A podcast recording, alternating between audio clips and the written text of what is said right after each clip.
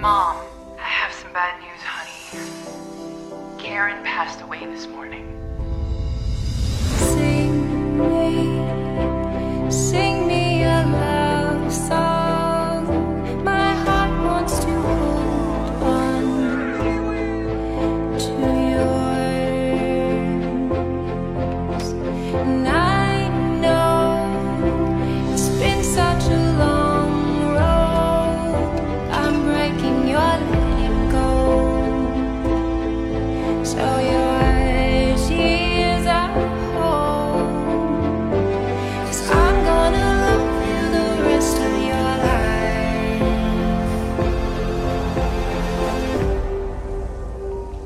I'm not here.